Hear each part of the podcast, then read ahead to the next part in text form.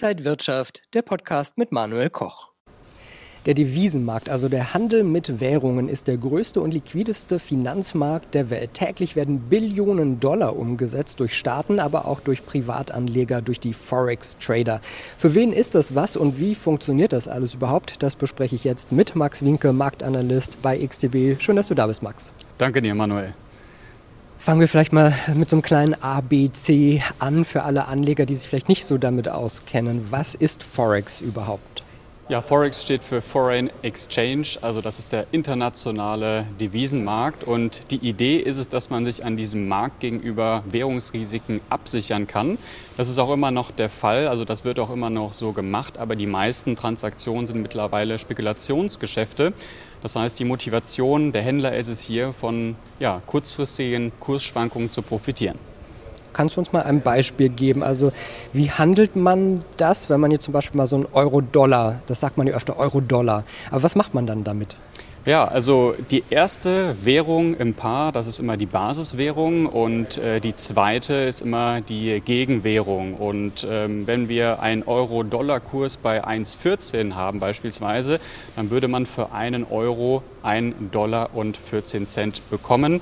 Und wenn man jetzt eine Long-Position eröffnet äh, beim Paar Euro-Dollar, dann würde man den Euro kaufen, gleichzeitig aber auch den Dollar verkaufen. Und wenn man später die Position wieder auflöst, dann verkauft man den Euro wieder und kauft aber im Gegenzug wieder den Dollar zurück. Und diese Differenz, das kann ein Plus oder ein Minus sein, ähm, ja, das ist dann sozusagen der mögliche Ertrag eines Händlers. Viele kennen das vielleicht aus dem Urlaub, wenn man mal auch in die Währung des Urlaubslandes vielleicht wechseln muss. Da gibt es also viele Paare. Welche Paare sind denn für Trader interessant? Also beliebt sind äh, liquide Märkte, Euro-Dollar, Dollar japanischer Yen, die Pfund-Paare, die ich persönlich sehr interessant finde, weil wir teilweise sehr klare und lange äh, Trendbewegungen haben. Das ist ja das, was die Händler äh, sozusagen suchen. Es gibt aber auch Rohstoffwährungen, wie zum Beispiel der australische Dollar, der Neuseeland-Dollar oder auch der kanadische Dollar. Also der kanadische Dollar hat zum Beispiel eine sehr starke Korrelation zum Ölpreis. Ja, da kann man ähm, eben versuchen, da, äh, sage ich mal, Parallelen zu finden und nach Trades zu suchen. Es gibt aber auch noch mal ein paar Währungen, die deutlich stärker schwanken und das sind die Währungen der Schwellenländer türkische Lira, brasilianischer Real, mexikanischer Peso oder auch äh, der südafrikanische Rand. Wo handle ich das? Welche Plattformen gibt es da, um äh, ja, ausländische Währungen vielleicht zu handeln? Also die Hauptakteure sind ja nach wie vor die großen Finanzinstitute, also Banken, Invest, äh, Investmentfonds. Und daran hat sich in den letzten Jahren äh, einiges geändert aufgrund des technologischen Fortschritts. Ja, das heißt, der Markt ist deutlich zugänglicher und es gibt eben viele Anbieter ähm, von Derivaten, zum Beispiel CFD-Kontrakte, wo man eben auch mit kleinen Positionen am Markt äh, partizipieren kann oder von diesen Kursschwankungen profitieren kann. Und da gibt es eben verschiedene Anbieter, verschiedene Broker und auch verschiedene Plattformen. Das muss man einfach mal ein bisschen vergleichen und auch testen. Also im Zweifelsfall mal bei meiner Bank nachfragen, ob man da auch Währungen handeln kann? Ja, also man, man müsste, glaube ich, schon ein bisschen spezieller sein. Also ein äh, Broker, der spezialisiert ist auf CFDs. Ähm, da gibt es ja auch äh, eine ganze Menge auch an regulierten Brokern hier in Deutschland und an denen würde ich mich dann eher orientieren. Wenn man sich jetzt entscheidet, ich probiere das mal, worauf muss man da beim Handel achten mit Währungen? Also wenn man jetzt ganz neu ist, dann würde ich erstmal nichts überstürzen. Ähm, ich würde erstmal gucken, dass man sich mit der ganzen äh, Thematik und auch mit den Begriffen vertraut macht. Das heißt, man möchte erstmal herausfinden, wie bewegt sich denn ein Markt, wie ist die tägliche Schwankungsbreite, ähm, wie groß sind äh, die äh, Kontrakte, also wie viel bin ich vielleicht auch bereit zu riskieren pro Trade. Ähm, man braucht eine Strategie, man möchte die idealerweise auch mal testen vorher und schauen, hätte das in der Vergangenheit geklappt. Man braucht einen Broker, bei dem man ein Konto hat, idealerweise reguliert. Ähm, man möchte eine Plattform, Plattform, haben, wo man günstig handeln kann. Ähm, das klingt erstmal relativ viel, aber das hat man auch relativ schnell raus. Für wen ist das was? Muss man da viel Zeit mitbringen, sich intensiv damit beschäftigen oder kann man das auch neben der Arbeit machen? Also für wen ist äh, das gerade geeignet?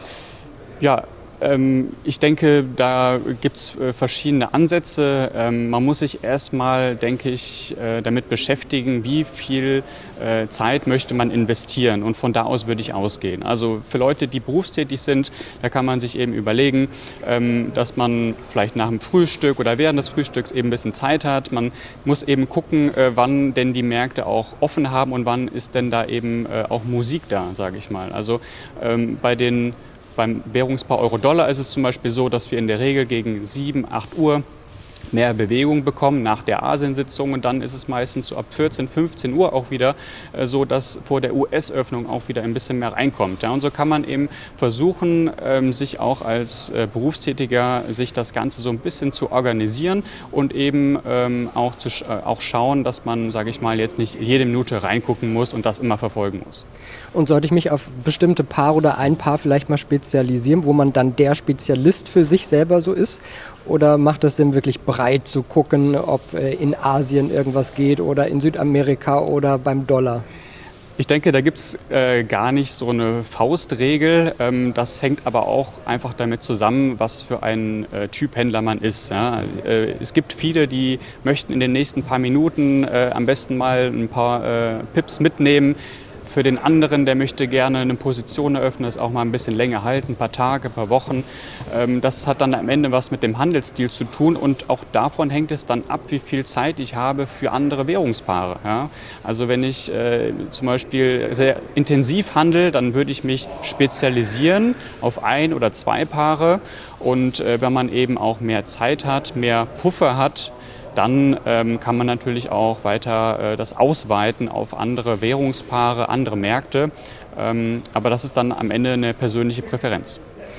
Ist die Summe, mit der man da startet, egal? Also sind auch 100 Euro äh, schon sinnvoll, weil die, die Veränderungen sind ja wahrscheinlich bei Währungen sehr gering und dann wäre der Gewinn wahrscheinlich ja auch sehr gering. Also man kann auch schon mit 100 Euro starten. Ähm, das würde ich sogar auch erstmal bevorzugen oder jedem raten, der da äh, ja noch keine Berührungspunkte mit hat. Ähm, es geht ja an den Märkten auch immer um Verhältnisse. Also ähm, klar, man kann äh, aus 100 Euro rein theoretisch 1000 äh, Euro machen, aber wichtig ist ja vielleicht, wie man dahin kommt, diese Verhältnisse. Ich möchte immer das gleiche Risiko eingehen beispielsweise ein Prozent und erwarte dafür einen gewissen Reward. Zum Beispiel das Doppelte oder das Dreifache. Ja, und ob ich das jetzt mit einem 100-Euro-Konto mache oder mit einem 10.000 Euro-Konto oder mit einer Million mache, das spielt dann am Ende gar keine Rolle, sondern äh, man möchte versuchen, eben relativ strukturiert daran zu gehen und natürlich auch nicht so große Ausschläge haben in, dieser, äh, in dem Konto. Also es bringt mir nichts, wenn ich ähm, aus äh, 1.000 Euro äh, 2.000 Euro mache an dem einen Tag und am nächsten Tag die wieder verliere. Äh, also man möchte eine gewisse Kontinuität drin haben. Das hat was mit Disziplin zu tun, mit Geduld und eben auch Durchhaltevermögen. Wie sieht das Jahr 2022 aus? Viele Experten sagen für den Aktienmarkt, das könnte volatil sein. Wie sieht es für den Währungsmarkt aus? Also die Märkte bewegen sich ja immer, wenn es ähm, Anpassungen gibt bei den Erwartungen hinsichtlich der Geldpolitik und auch des Wirtschaftswachstums.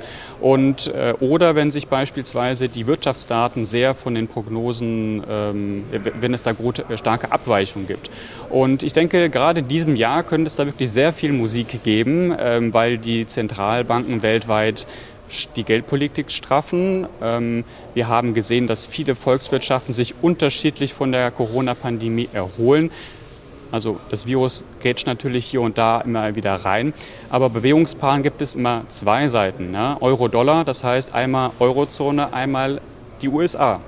Und das muss man eben berücksichtigen sagt Max Winke, Marktanalyst bei XTB. Vielen Dank für diesen kleinen Einführungskurs. Vielleicht machen wir irgendwann noch mal einen zweiten Teil und gehen noch mal ein bisschen tiefer rein. Aber ich glaube, äh, viele hat, äh, hat das jetzt etwas gebracht, um mal neu in dieses Thema einzusteigen.